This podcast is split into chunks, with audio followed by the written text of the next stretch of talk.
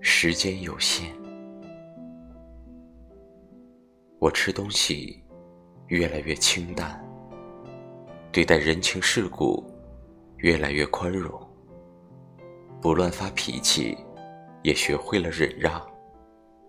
也开始害怕听到任何与病痛有关的事。